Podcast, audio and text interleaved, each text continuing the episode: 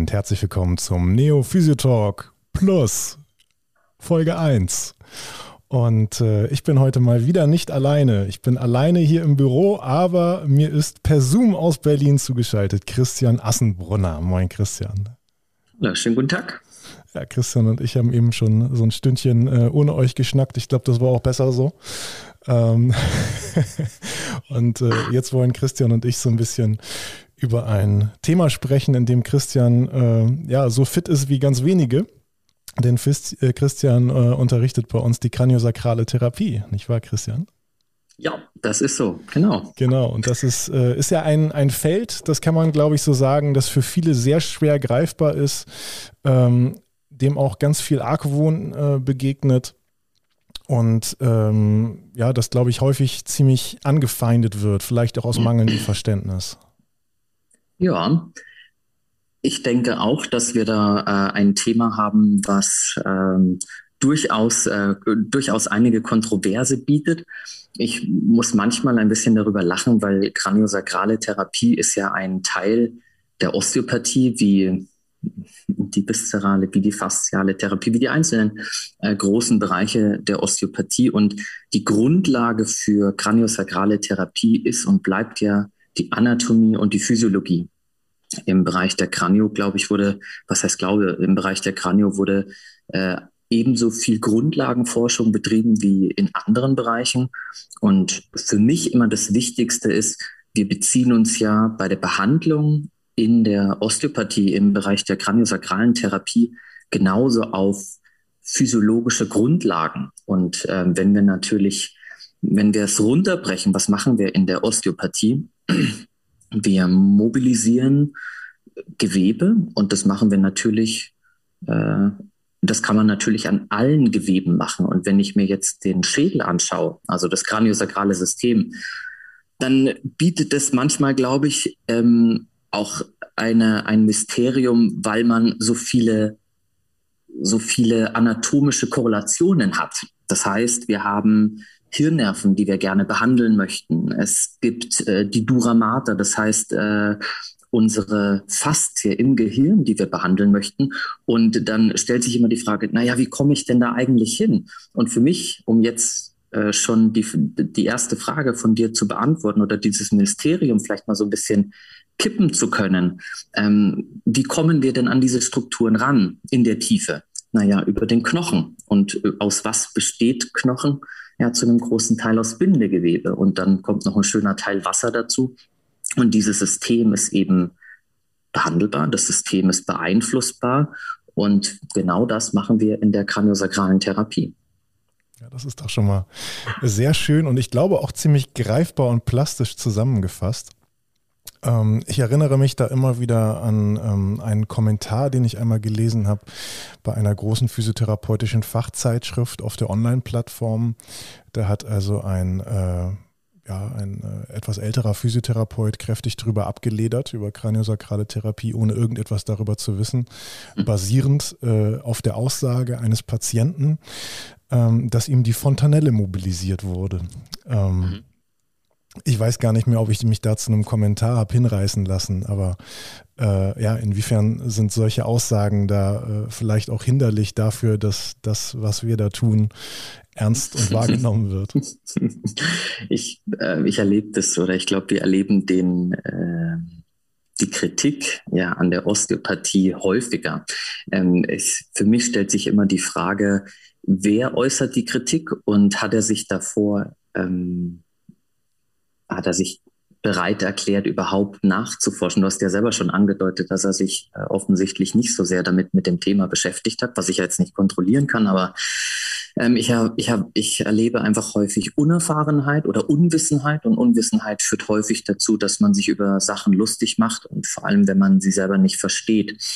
Ähm, der Begriff Fontanelle ähm, ist ja, ähm, ist ja, der Begriff heißt ja nichts anderes, dass es eben ähm, Bereiche gibt im Schädel, die nicht verknöchert sind während der oder zur Geburt und sich dann eben ein halbes Jahr bis drei Jahre später schließen. Wir haben äh, vier unterschiedliche Fontanellen, sechs äh, am Kopf.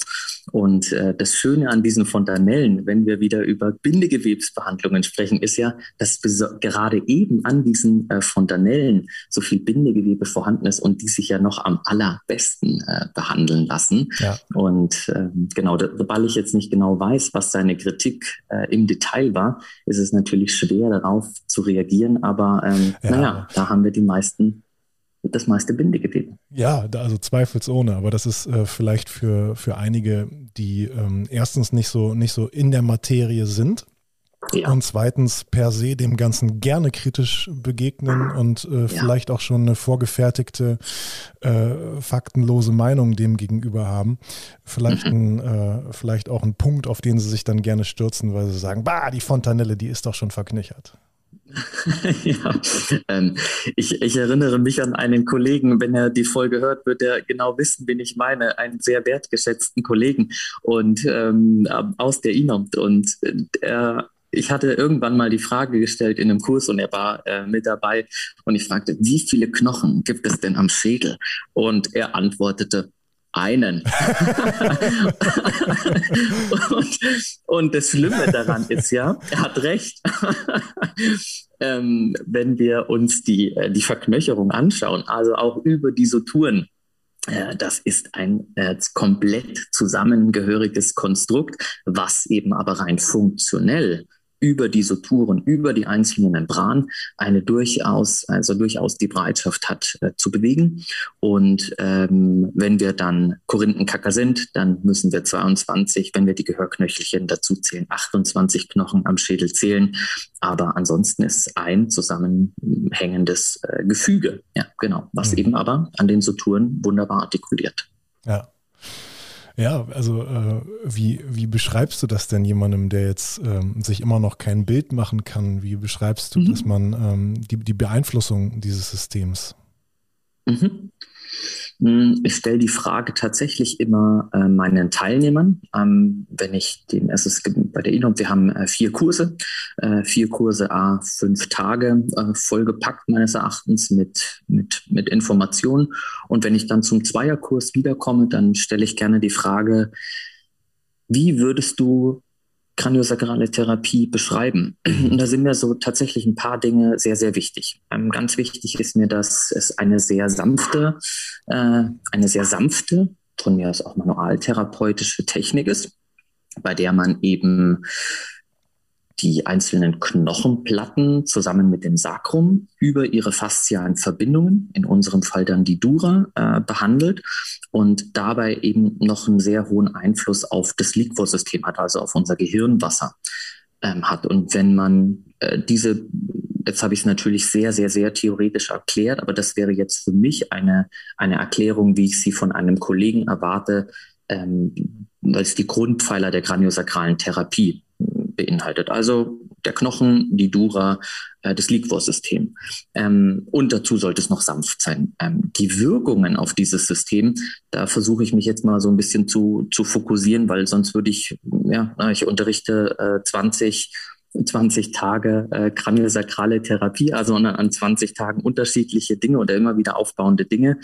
Ähm, was mir, was vielleicht wichtig ist, dass man begreift, worum es da geht, äh, ist, dass man eben, und das habe ich vorher, glaube ich, schon so ein bisschen angedeutet, dass wir natürlich einen immens hohen Einfluss auf die Faszie haben. Ja? Die Dura mater, die haftet an, an den Knochen im Neurokranium, also das heißt, in dem Bereich, wo das Gehirn liegt, heftet die die Dura an, die, die, ein, ein Teil der Meninken, also die harte Hirnhaut haftet da an. Und wenn ich natürlich mir überlege, welchen Einfluss Faszien auf unser System haben, ähm, dann hat, muss es natürlich der Fairness halber und auch der wissenschaftlich schon längst äh, oder die Wissenschaft schon längst nachgewiesen, ähm, dann muss natürlich diese Faszie auch einen Einfluss auf unseren Kopf haben.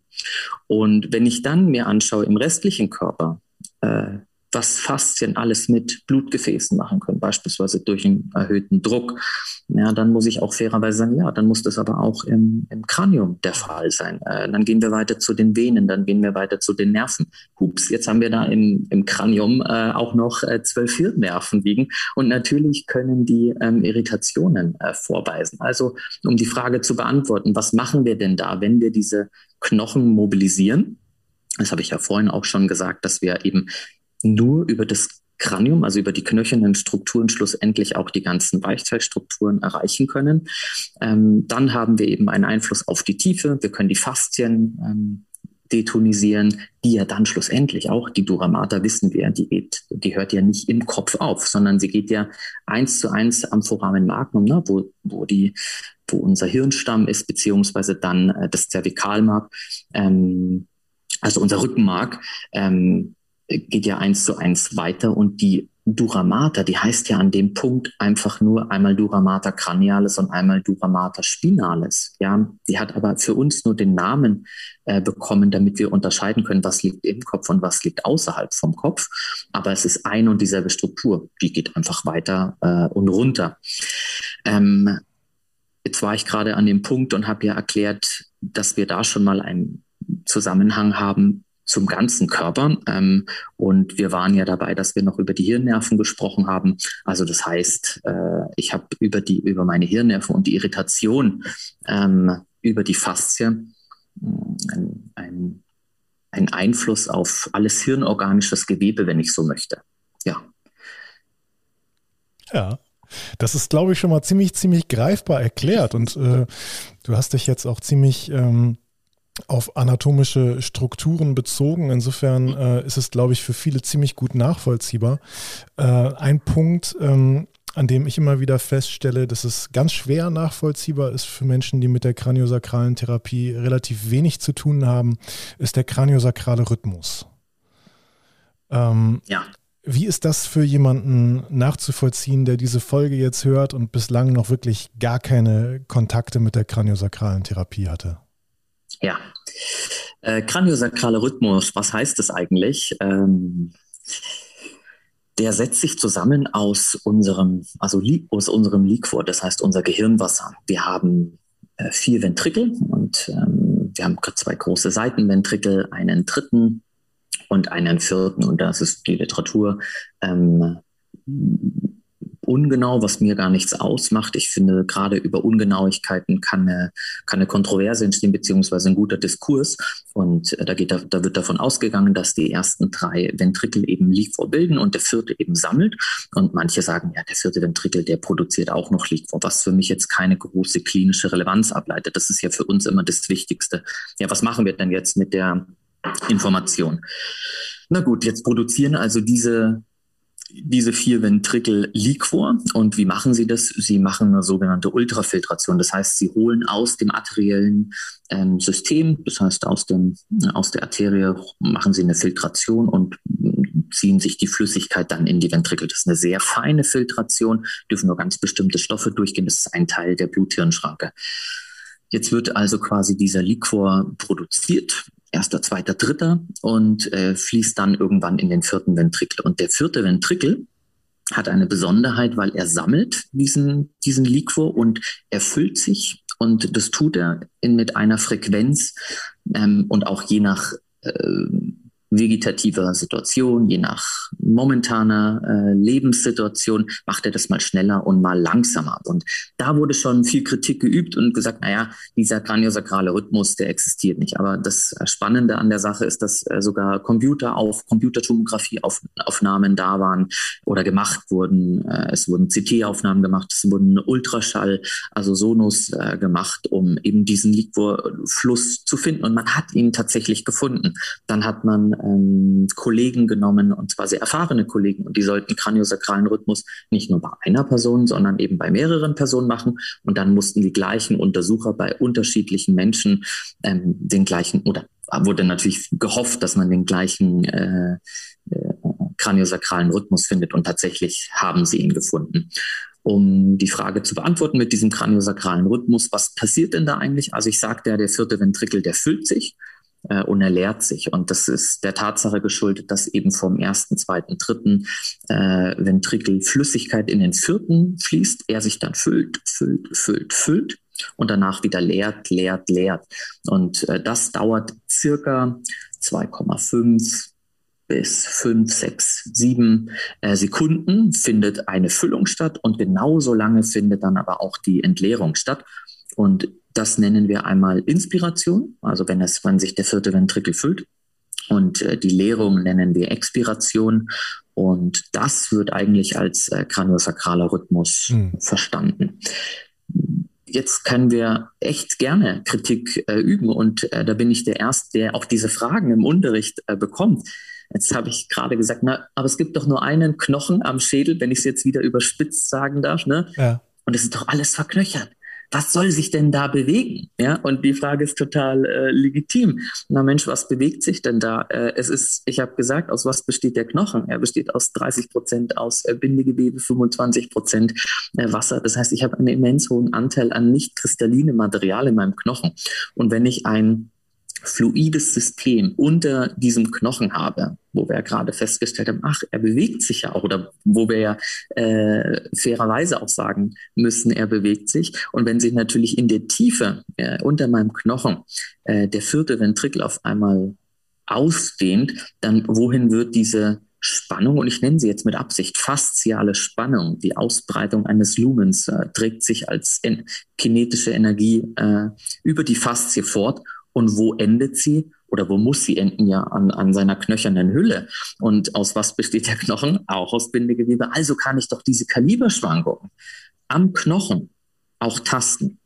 Und ähm, dann sage ich immer zu den, wenn ich, wenn ich mit meinen Teilnehmern dann anfange zu arbeiten, ich versuche ihnen ja auch mit, mit Absicht äh, über positive Verstärkung äh, da zu helfen.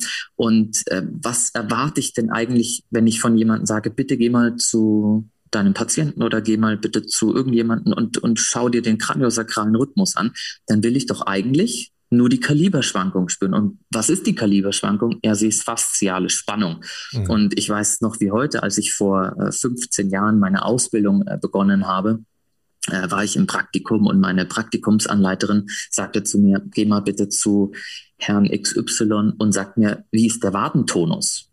Und ich hörte immer Tonus. Ich hörte im ersten Schuljahr immer was von diesem Tonus. Ich, ich habe aber gar keine Ahnung gehabt, was Tonus ist. Das war für mich ein Konstrukt, was ich nicht, ja, mit dem ich nichts anfangen konnte. Aber ich bin zu diesem Menschen hingegangen, habe mir den Wadentonus angeschaut und in dem Moment habe ich mir meine erste Referenz gebildet. Das heißt, ich konnte zum ersten Mal eine Schablone anlegen.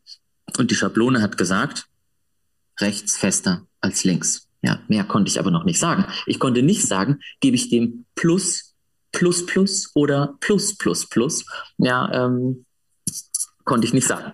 Und äh, dann habe ich es bei Patient Nummer zwei, drei, vier, bis ich dann irgendwann mal, naja, wie viele Waden hatte ich schon in der Hand als Physiotherapeut, ne? Also mhm. äh, äh, fünf. ja, also keine Ahnung. Ne? Also, äh, weiß ich nicht wie viele. Also auf alle Fälle habe ich mir so viele Schablonen ange angelegt, dass ich heute hingehe und sage, ja klar, äh, super erhöhter Tonus und eher im proximalen distalen Bereich. Also es ist immer differenzierter geworden. Und genauso, jetzt komme ich wieder zur kraniosakralen äh, zurück, aber genauso ist es doch in der kraniosakralen Therapie. Das, was wir da spüren, das, was diesen kraniosakralen Rhythmus ausmacht, ist lediglich eine Spannungsveränderung am Schädel. Ähm, und die versuche ich dann zu interpretieren. Und unsere Aufgabe in der Kranio ist es dann natürlich zu sagen, wo ist es schlechter? Rechts oder links? Bewegt es sich besser in die Inspiration, von der ich vorhin gesprochen habe, also die Füllung? Ne? Dabei bewegt sich der Knochen eher, um es ganz salopp zu sagen, eher nach außen. Ähm, während der äh, Expiration bewegt er sich eher nach innen, also hängt er eher außen, hängt er eher innen, hängt es eher vorne, hinten, unten, oben, wie auch immer. Und dann wird es natürlich immer differenzierter. Also es bleibt natürlich nicht bei einer groben Orientierung am Schädel, sondern es geht irgendwann so weit, dass wir die Hände auf den Kopf legen und sagen, oh, da bewegt sich das Os äh, nasale nicht mehr in Außenrotation. Es ist eine Innenrotationsdysfunktion, weil äh, jetzt könnte ich die Kaskade immer weiterspinnen. Also es, äh, ich erwarte am Ende, ähm, am Ende dieser Kursreihe, die sich über ein Jahr erstreckt und dann eben diese vier Kurse äh, beinhaltet a fünf Tage mit viel Eigenstudium und viel Nacharbeiten, mhm. äh, erwarte ich, dass die Teilnehmer ein sehr, sehr, sehr detailliertes Bild über das Kranium haben und die Hände auflegen und mir genau sagen können, wo ist welcher Strain, ist das gerade Knöchern oder kommt es aus der Dura? Ähm, welche Hirnnerven beeinflusst es sofort, die man natürlich alle kennen muss, mit ja. letztem Endast und äh, Funktionalität klinischer Relevanz daraus und wo am besten noch bitte, woher kommt es? Ja. Und darf ich, darf ich da noch einen Satz äh, dazu sagen? Ja, bitte. Ähm, da ist es mir auch extrem wichtig, dass äh, die Kranio, äh, bitte auch nicht die Viszerale und auch nicht die Faszien, auch nicht die Parietale immer als Königsdisziplin angesehen wird, sondern mhm. es ist die Osteopathie und zur Osteopathie gehören bitte auch alle Bereiche. Und in allen Bereichen in unserem Körper können Dysfunktionen entstehen und erst mit dem Zusammenschluss aller einzelnen Bereiche, also der Integration dieser Bereiche, können wir es dann auch äh, Osteopathie nennen.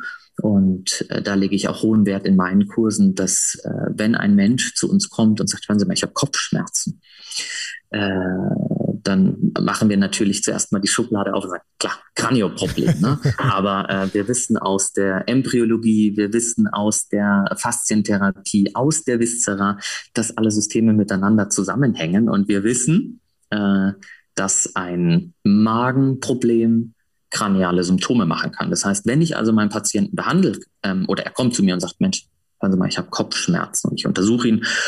Ich habe auch habe auch eine kraniale äh, Komponente, die ich finde in meiner Untersuchung. Mm, dass wenn ich die Patienten dann behandle und er sagt, Mensch, das, was Sie da gemacht haben, das war ja richtig gut, aber es hat nur zwei Tage gehalten. Ja, dann erwarte ich natürlich äh, von mir selber und auch von allen anderen äh, Teilnehmern, dass sie sich dann auf die Suche machen und sagen, okay, wenn es vor allem nach dem zweiten Mal behandeln nicht besser geworden ist, dann muss ich mir doch immer, egal was ich behandle, ob in der Physiotherapie, in der Osteopathie, dann ähm, muss ich doch einfach so fair zu meinem Patienten sein und sagen, oh, offensichtlich äh, behandle ich nicht an der richtigen Stelle. Ja. Ja.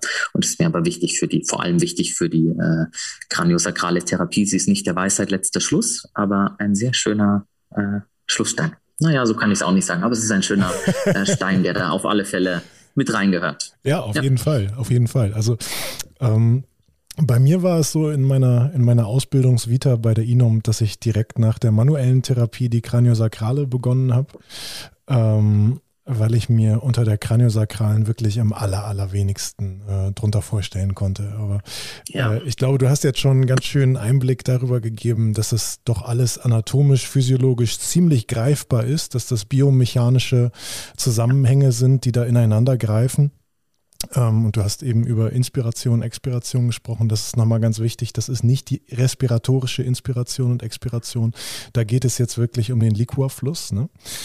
Ähm, und äh, einen, einen weiteren Punkt, den du eben aufgeführt hast, auf den ich nochmal kommen wollte, äh, die Kopfschmerzpatientin, die dann zu uns in die Praxis kommt.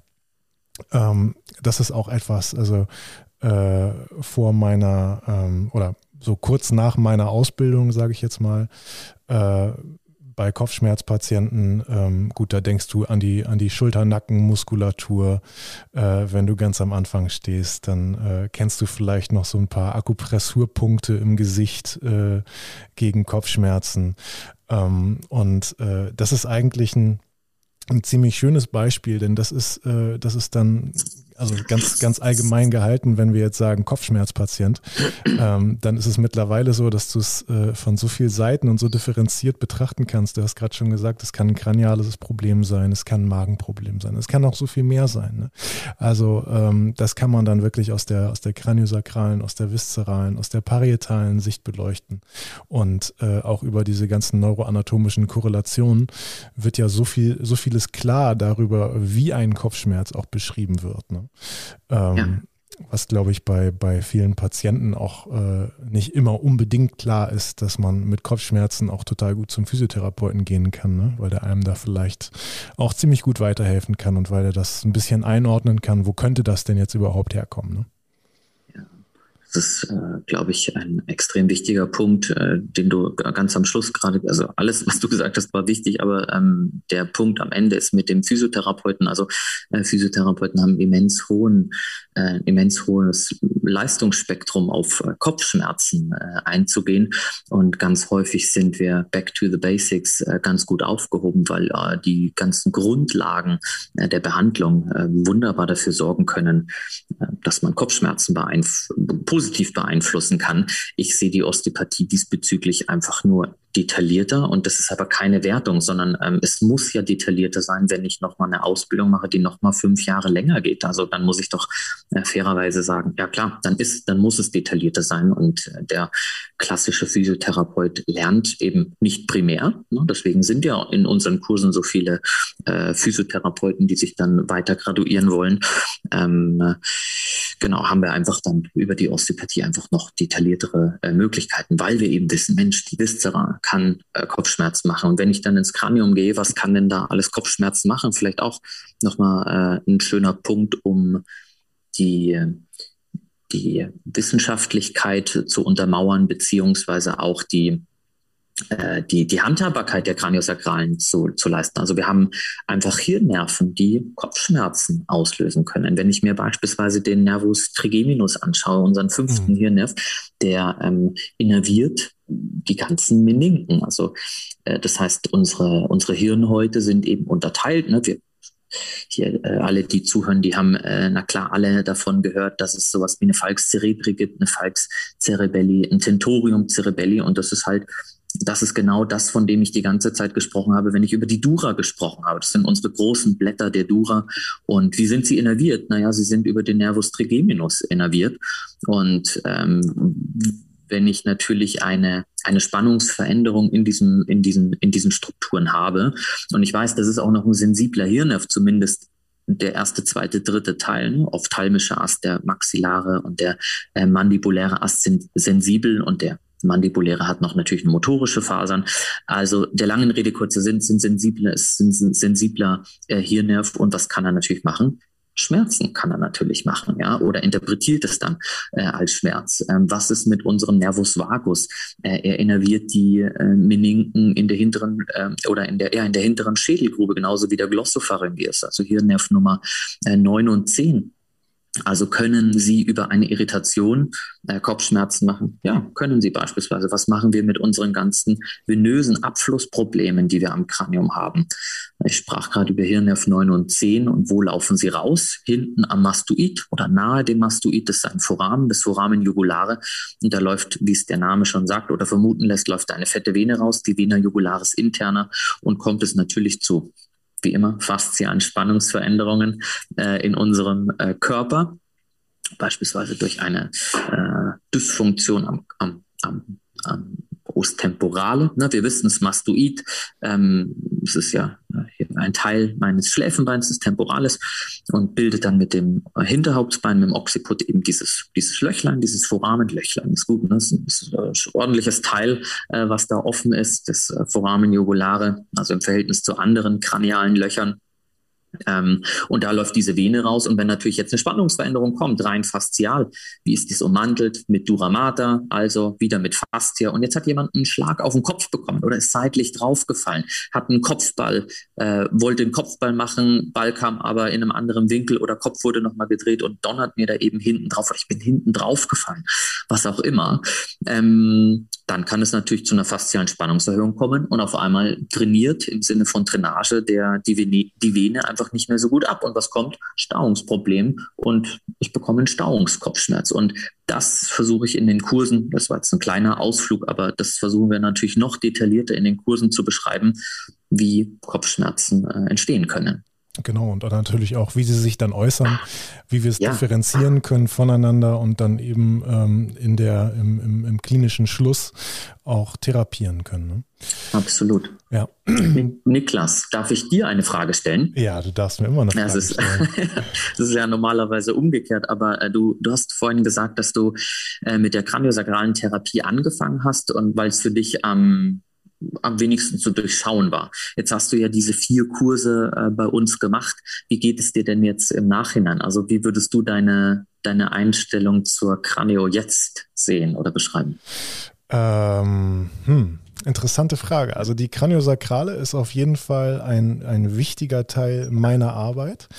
Ähm, aber ich würde das jetzt nicht äh, innerhalb der unterschiedlichen Teilbereiche ranken wollen, weil es eben nee. ähm, ja, es ist ja, äh, es ist ja ganz unterschiedlich ähm, in der Anwendung. Ähm, vielleicht habe ich wirklich ein bisschen, ein bisschen mehr Fokus, wenn man die ganzen Bereiche sieht, auf der Viszeralen. Das mag sein. Ähm, aber äh, ich glaube jetzt äh, nicht oder ich hoffe auch nicht, dass ich da jetzt ähm, so engstirnig bin und dass ich in, in, in, jedes, in jedes Problem eines Patienten ein Viszerales hineininterpretiere, denn äh, manchmal ist es auch ein ganz, ganz einfaches parietales Problem, was man rein manualtherapeutisch lösen kann. Mhm. Äh, und manchmal hat ein Problem, ähm, auch wenn sich jetzt irgendwie äh, am Becken, am Fuß oder sonst wo äußert, äh, eben auch seine, seine kraniosakrale Ursache. Ne?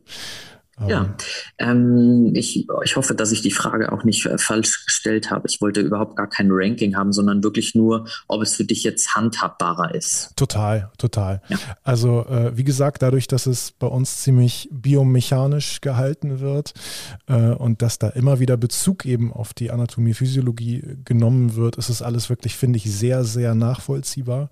Und äh, das macht es was ich persönlich finde, was auch total wichtig ist, das macht es auch viel einfacher, den Patienten zu erklären, was man da eigentlich gerade tut. Ja. Denn letztlich die Patienten sind unser Sprachrohr. Ja, die werden sich äh, am Ende, wenn sie mit unserer Arbeit zufrieden waren, werden sie sich mit vielen Menschen darüber unterhalten. Äh, und ähm, ja, wenn sie jetzt nicht die, die größten Mythen in die Welt tragen, äh, dann tut das unserem Berufsstand, glaube ich, ziemlich gut. Ja, absolut. Du hast ähm, vorhin auch noch einen spannenden Satz gesagt. Ähm, da ging es so ein bisschen um dieses Ranking und ähm, weil du gesagt hast, du bist eher in der, ich übersetze es einfach für ja, mich, ja. du bist eher in der Viszera äh, zu Hause. Und ähm, ja, ich bin äh, Fachlehrer für kraniosakrale Therapie. Ähm, ich spreche, wenn ich dann in meinen Kursplan äh, gucke für das Jahr, dann bin ich bei 35 Kursen im Jahr, a fünf Tage. Davon äh, finden fünf nicht statt. Also bin ich bei, sagen wir, rund 30 Kursen. Das heißt, ich beschäftige mich wirklich viele Zeit meines Lebens mit äh, kraniosakrale Therapie.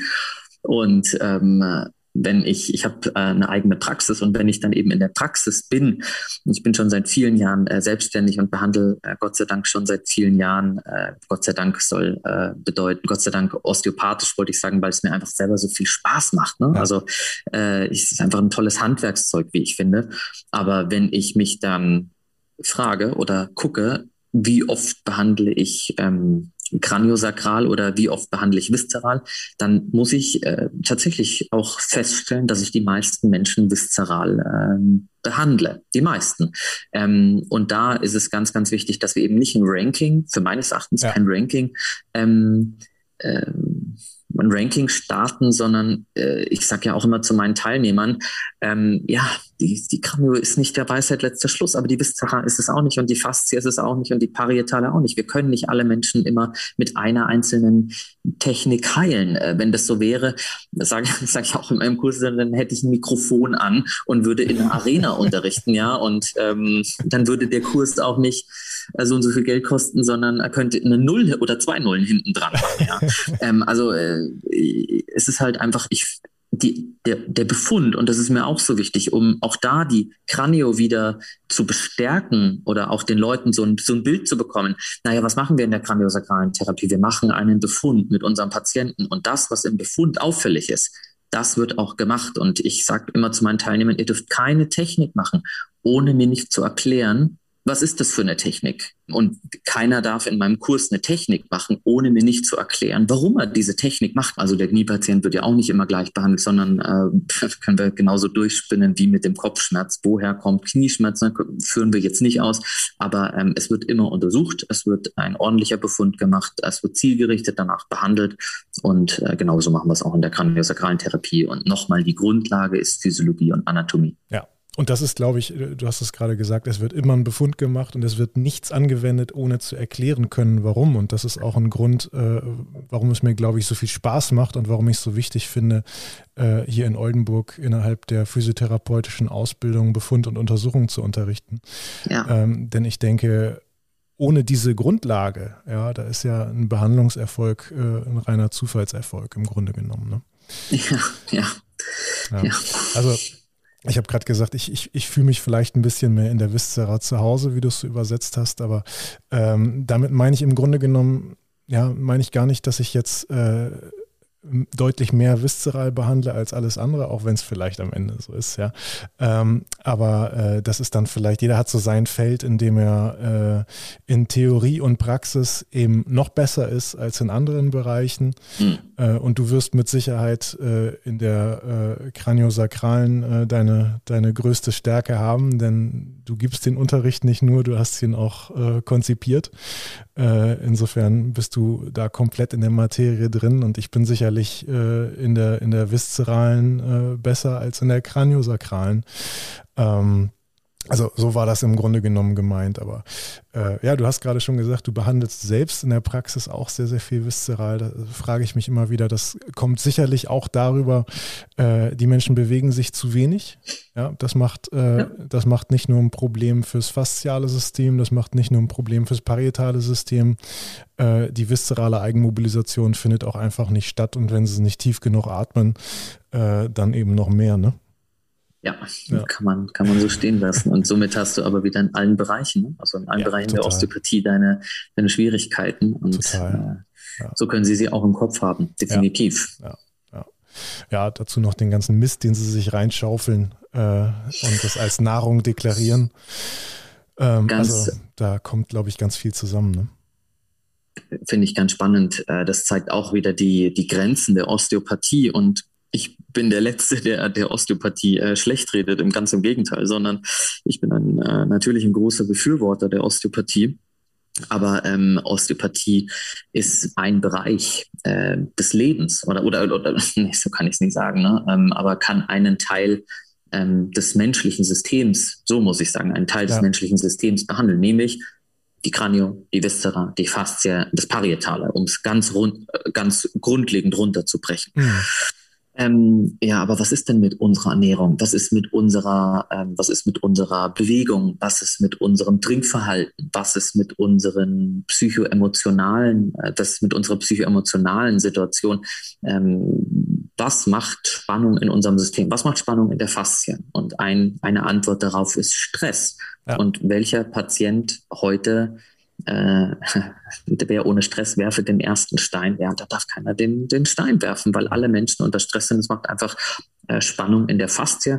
Und wir wissen, dass die Faszie überall ist. Wir wissen, dass die Organe von Faszien umgeben sind. Wir wissen, dass der ganze Körper einmal von Faszien umsponnen ist. Und auch da hier können wir auch eine Podcast-Folge machen über das Mysterium Faszie. Faszie ist Bindegewebe. Das behandeln wir schon seit Jahren. Und nur weil wir es jetzt wissenschaftlich erwiesen haben, stürzen wir uns alle drauf, was ich gut finde. Aber ähm, das haben wir vorher schon äh, behandelt. Nur haben wir es halt vorher anders genannt. Ähm, aber mhm. nur weil wir es jetzt anders nennen, es, bleibt es ein Grundpfeiler äh, unserer Behandlung. Nicht der von Osteopathen, sondern äh, der von eigentlich allen Menschen, die Menschen anfassen. Total. Ähm, äh, in einer therapeutischen äh, Art und Weise. Und äh, nochmal zurück auf diese psychoemotionale Schiene. Also was passiert denn mit Menschen, die einfach viel einen, großen Rucksack mit sich rumtragen, ähm, die Spannung im System haben, weil sie tagtäglich zu einer Arbeit müssen, die nicht gut ist oder in ein Zuhause zurückkehren, die hm. was Spannung macht im wahrsten Sinne. Ähm, inwieweit können wir äh, helfen? Ja, wir können helfen, aber es wird immer ein, es gibt immer ganz viele Punkte, auf die wir achten müssen, um Menschen wirklich äh, Richtung Salutogenese, also die Entstehung von Gesundheit ja. zu schieben. Ja. Genau. Und da hat der Patient ein extrem hohes, einen sehr hohen Eigenanteil, den man überhaupt nicht unterschätzen darf. Total. Also äh, häufig äh, ist es äh, von uns aus ein, ein Kampf gegen Windmühlen ähm, mhm. wo es dann vielleicht auch nicht an der fehlenden Kausalität der Therapie liegt, dass es äh, nach ein paar Wochen beim Patient wieder etwas schlechter wird, sondern vielleicht auch an der gesamten Lebensführung. Ja, da würde ich äh, voll und ganz mitgehen. Da gibt ja. es die Patienten, wo wir weiter unterstützen. Und dann bin ich da sehr rigoros, auch in der Praxis, wenn Patienten äh, kontrainduziert arbeiten, dann sage ich das einmal. Dann sage okay, wenn Sie das und das nicht machen, dann äh, habe ich oder sehe ich keinen Grund, Sie weiter zu behandeln, ähm, weil Sie eben kontrainduziert arbeiten, also gegen meine mhm. Vorstellung von Heilung. Und das ist, ich habe einen wichtigen Satz gesagt, meiner Vorstellung von Heilung. Und ja. äh, das ist ja ganz wichtig, dass Patient und Therapeut am gleichen Strang ziehen müssen. Aber wenn ich eben denke, ja, das muss sein, um eine Wundheilung in Gang zu setzen. Auch wichtiger Punkt, der Patient heilt sich selber. Ich mhm. leite nur ein, damit der Patient dann selber heilen kann. Ähm, äh, ja, und wenn er da nicht an einem Strang zieht, dann beende ich das tatsächlich auch. Also die Zusammenarbeit äh, ja. mit genau den Worten. Da kann man, äh, kann man seine Zeit, glaube ich, sinnvoller Menschen schenken, ja. die das äh, ja. vielleicht auch dankbarer umsetzen im Endeffekt. Ne? Oder verantwortungsbewusster. Ja. ja. Mm, du hast ähm, anfangs oder du hast eben einmal über die äh, Waden gesprochen, die du Anfang der Ausbildung palpiert hast und dass du äh, natürlich dadurch ein bisschen besser darin geworden bist. Und ich kann mich noch gut daran erinnern, dass wir äh, im Rahmen vom Zinklein-Test, wo wir auch so ein bisschen gucken, woher kommt ein Problem eigentlich, wo ist eigentlich die Kausalität. Äh, und da haben wir im Rahmen darüber, ähm, haben wir eben über diese Intertester Reliability gesprochen. Ne? Und dass diese Intertester Reliability, also wenn jetzt zehn Personen etwas untersuchen, ähm, wie viele kommen zum gleichen Ergebnis, dass diese Intertester Reliability natürlich mit Zuwachs an Berufsjahren deutlich besser wird. Ähm, das macht auch ein, äh, das ist auch ein, äh, ein, ganz großes Thema und ein Riesenfaktor, glaube ich, in der kraniosakralen Osteopathie, denn da geht es ja auch erstmal ganz viel um Wahrnehmung und Feinfühligkeit. Ne? Ja. Durchaus. Ähm, was, das ist natürlich, das ist natürlich ein ganz spannendes Feld, immer dann, wenn wir mit unseren Händen arbeiten. Ähm, das ist ja nicht nur bei der kraniosakralen Therapie so, sondern immer, wenn wir versuchen, Gewebe zu palpieren, Gewebe, was wir noch nie in der Hand hatten, oder versuchen uns, wie ich es vorhin gesagt habe, neue Schablonen anzulegen, dann hat diese Intertester Reliabilität, also die Verlässlichkeit, das wirklich zu spüren, was ich da auch unter meinen Fingern vermute, ähm, da hat es eine große Angriffsfläche. Und das ist ein großer Knackpunkt in unserer Therapie, weil unser Messinstrument, wenn wir über Evidenz sprechen, unser Messinstrument sind unsere Hände. Und wenn ich mir dann eine Studie anschaue, ohne Kritik von Ärzten und äh, das Untersuchungsinstrument ist ein Ultraschall, ja, dann gewinnt der Ultraschall natürlich gegen uns, weil wir eine Intertester-Reliabilitätsgrenze haben, ja, oder beziehungsweise Hürden haben, äh, denen wir natürlich ausgesetzt sind. Ähm, da kommen wir nicht dran, da kommen wir nicht dran vorbei, sondern müssen einfach sagen, ja gut, dann müssen wir natürlich mit den Möglichkeiten, die wir haben, auch versuchen, Studien zu machen. Ja, aber dadurch sind unsere Studien natürlich erschwert. Hm. Ja, und da kann man ja auch nicht einfach Berufsjahren mit Berufsjahren gleichsetzen, denn da geht es ja, vielleicht auch nochmal darum, was habe ich in diesen Berufsjahren gemacht und mit was für einem mhm. Anspruch an meine eigene Arbeit äh, habe ich das Ganze durchgeführt. Ähm, ja, das ist, glaube ich, ein Faktor, der insgesamt, wenn wir über Studien sprechen, ziemlich äh, ja, kritisch zu betrachten ist ähm, und der relativ schwierig in so ein Studiendesign mit einzupflegen ist. Ne? Ja, absolut. Ähm, ich kann, weil du gerade den Zink-Test äh, angesprochen hast, von Gordon Zink, ein Test, den du ja natürlich in der Luft zerreißen kannst, ne? weil äh, wenn du ihn einfach von 50 Leuten machen lässt, äh, 50 Leute gefühlt was anderes ja. herausbekommen. Aber ich habe mit Absicht gesagt, gefühlt herausbekommen, weil es gibt Untersuchungen zum Zinktest, äh, wo eben erfahrene Kollegen, und wann ist man Experte in seinem Beruf, da gibt es unterschiedliche Definitionen, aber man sagt so Pi mal Daumen, so 12, 15 Jahre, dann giltst du äh, als Experte. Und die Kollegen mussten 15 Jahre lang mit diesem Zinktest schon gearbeitet haben, um äh, eben in dieser Gruppe dabei sein zu können. Und ganz kurz, was macht man beim Zink-Test? Man äh, lässt den Patient einmal im Stehen testen, einmal im, im, im Sitzen und einmal im Liegen und schaut sich dann das Rotationsmuster an. Wir haben ja ein spiraldynamisch äh, aufsteigendes oder absteigendes äh, Rotationsmuster. Und das heißt, äh, die Leichtigkeit in eine bestimmte Richtung zu bewegen, ist dann eben äh, in, in vier unterschiedlichen Segmenten vom Kopf, Schulter, äh, Rippen und Becken dann eben unterschiedlich so damit die Kollegen wissen, äh, von was wir sprechen, weil nicht alle wahrscheinlich den Zink-Test kennen. Und dann untersucht man das einmal im Stehen, einmal im Sitzen, einmal im Liegen. Und was tut man? Naja, im Stehen habe ich ein anderes fasziales Muster als im Sitzen, weil im Sitzen habe ich dann quasi meine Beinfaszie ausgeschaltet und im Liegen habe ich dann auch noch die Rumpffaszie ausgeschaltet. Und dann gucke ich, werden die Rotationswechsel mehr oder werden sie weniger? Und äh, dann kann ich eben äh, einen Rückschluss darauf ziehen, okay, habe ich eine aufsteigende Kette oder habe ich eine absteigende Kette, was natürlich in der Untersuchung für uns oder in der Osteopathie ganz wichtig ist, weil fange ich eher mit der Fascia, äh, mit, entschuldige, mit der Viszeralen an oder fange ich eben mit dem Kranium an. Und dann kann es eben wirklich so sein, dass ich sage, Mensch, Patient kommt mit viszeralen Befunden und ich behandle das und ich behandle es zweimal, nicht dreimal und der Patient sagt, ja, es ist immer wieder besser, wenn Sie das gemacht haben, aber ähm, es kommt irgendwie immer wieder. Ja, und woher kann es denn kommen? Ja, es kann von einem schiefen Keilbein kommen im Kopf, ne, einem, einem schiefen Sphenoid, was eben ein fasziales Muster in die Peripherie, also in alle Bereiche des, äh, des Körpers sendet. Und ähm, genau, jetzt war ich gerade bei diesem Zinktest und dann hat man eben äh, äh Experten diesen Zinktest machen lassen. Tja, und was war die Trefferquote? Sie waren bei über 90 Prozent, haben sie das gleiche Ergebnis herausgefunden. Das heißt, die interteste Reliabilität die Verlässlichkeit bekommt ein anderer Fachmann genau das gleiche raus wie ich, war extrem hoch. Mhm. Genau. Wohingegen, wenn man es äh, Novizen machen lässt, da sprechen wir nicht drüber. Ja, aber was ist denn das Wichtige? Warum müssen wir trotzdem äh, genau solche Tests, die eben so schlecht in der Rehabil 1, 2, 3, in der Reha Rehabilität, schönes Wort, ähm, in der Verlässlichkeit sind? Ja, ähm, man muss, finde ich, jedem Fachmann die Möglichkeit, jeder Fachfrau die Möglichkeit geben, äh, an sich selber zu wachsen und auch an den palpatorischen Fähigkeiten äh, zu wachsen. Ja. Ja, dann wäre vielleicht eine Möglichkeit, den zwar immer durchzuführen, aber den nur ergänzend durchzuführen und sich in den ersten Jahren darüber bewusst zu sein, dass die Aussagekraft jetzt erstmal genau. noch nicht so hoch ist, sondern das macht man, um es später mal gut zu können. Und mhm. als aussagekräftiges äh, Testverfahren macht man zusätzlich noch etwas anderes ja. und man orientiert sich dann an, des, an dessen Aussagekraft. Ne? Niklas, ähm, das finde ich so ein wichtiger Satz, den du gerade gesagt hast, weil mache ich denn nur einen Zinktest, um auf ein Ergebnis zu kommen? Ja, selbstverständlich nicht, sondern der Zinktest ist doch, ähm, ich weiß, das hast du auch gar nicht gemeint, sondern ähm, nur so die Wahnwitzigkeit dahinter. Also ja. ähm, wir machen doch nicht einen Test, um etwas herauszubekommen, sondern wir machen doch, ich sag mal locker, locker 30 Untersuchungsschritte locker in der, in der Physiotherapie, in der Osteopathie, um dann zu verifizieren oder zu falsifizieren, also um eine Hypothese zu bestätigen oder sie wieder zu verwerfen. Und das einfachste Beispiel ist, ähm, schau dir bitte die, äh, die äh, ISG-Tests an. Ja. Und zwar werden sie als Goldstandard in der Therapie bezeichnet. Und zwar eine manualtherapeutische Untersuchung. Das finden Ärzte gut, das finden Physios gut.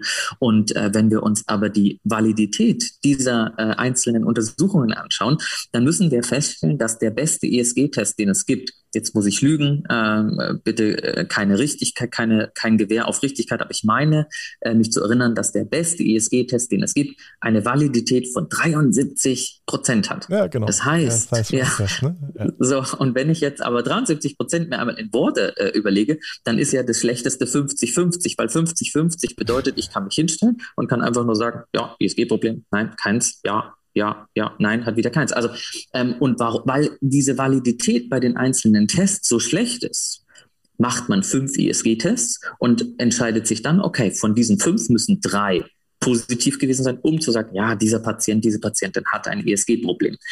Ähm, wenn ich das jetzt wieder ummünze auf den Zinktest, dann ähm, hast du ja auch einen schönen Satz gesagt, dann muss ich doch einfach sagen, okay, der Zinktest wird einfach in eine Summation von ganz vielen Untersuchungsschritten eingebettet und dann kann ich sagen, gehe ich mit meiner Hypothese oder verwerfe es. Genau. Ja, aber das ist ja ähm, im Grunde genommen auch so ein bisschen die Erklärung dessen, warum wir auch Dinge machen, die vielleicht nicht so valide sind, äh, denn in ihrem Zusammenschluss und in ihrer Kombination bekommen sie dann letztlich eine Aussagekraft. Ne?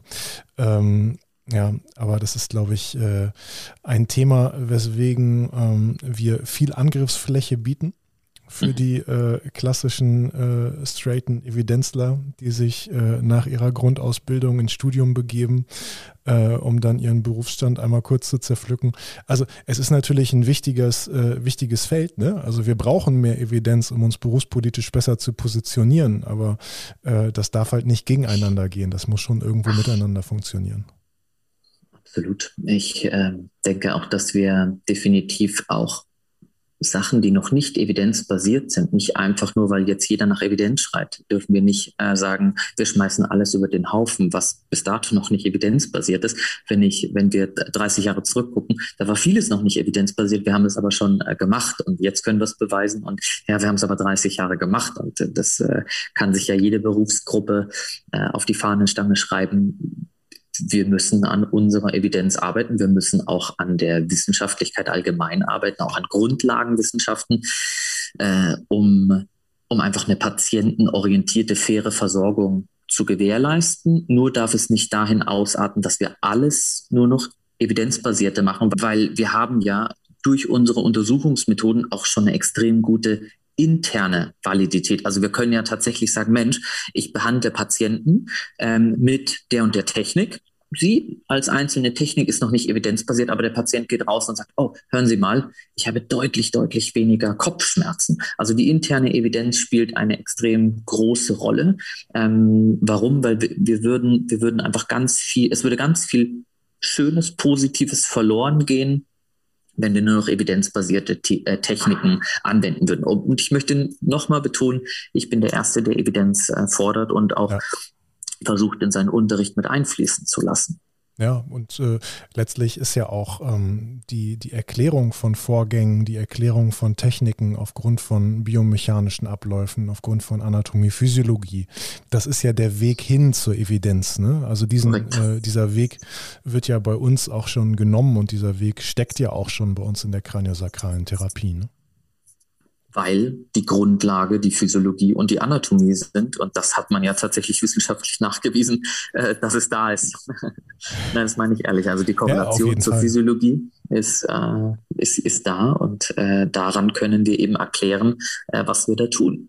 Ja, und das ist mir ganz wichtig, dass kraniosakrale Therapie eine total mechanische, anatomisch orientierte, neurophysiologisch erklärbare Technik ist, um das Kranium zu beeinflussen und alles, was da kreucht und fleucht. Ja, das war doch eigentlich nochmal eine ziemlich schöne, ziemlich schöne Zusammenfassung. Hm. Ja. Wollen wir das so stehen lassen zur kraniosakralen Therapie? Oder, ja, äh, sehr, sehr gerne. Ja. Super, Christian. Dann bedanke ich mich vielmals. Äh, ich äh, hoffe, wir werden uns nochmal zu einer weiteren Folge über ein spannendes Thema vereinen könnte mir vorstellen, dass uns, äh, dass, äh, dass uns da noch einiges einfallen könnte. ja, wir hatten eben schon so ein paar Ideen. Also. ähm, ja, ich, ich glaube auch. Also äh, Niklas, vielen Dank äh, für das äh, sehr schöne äh, Gespräch. Ähm, danke, dass ich was über die kraniosakrale Therapie erzählen konnte. Mir ist immer wichtig, dass dieser Mythos da durchbrochen wird und ähm, dass Kranio nichts Spirituelles hat bei der INOMT. Das ist ein Teil der, der, der kraniosakralen Therapie, wird viel über Spiritualität gleichgesetzt oder mit gleichgesetzt oder mit verbreitet, aber äh, wir sind da sehr, was heißt sehr, sehr, sehr, wir sind strukturell, wir sind anatomisch orientiert ähm, und versuchen alles auf physiologischer Basis zu erklären und danke dir da sehr herzlich, dass ich darüber was erzählen durfte und äh, für deine Fragen und dass ich eingeladen wurde. Vielen Dank. Ja, vielen Dank, dass du darauf zurückgekommen bist und dass wir uns hier heute ähm, zusammengefunden haben, um ein bisschen darüber zu quatschen. Ich glaube, das hat viele brennend interessiert. Das wird vielleicht viele offene Fragen beantwortet haben.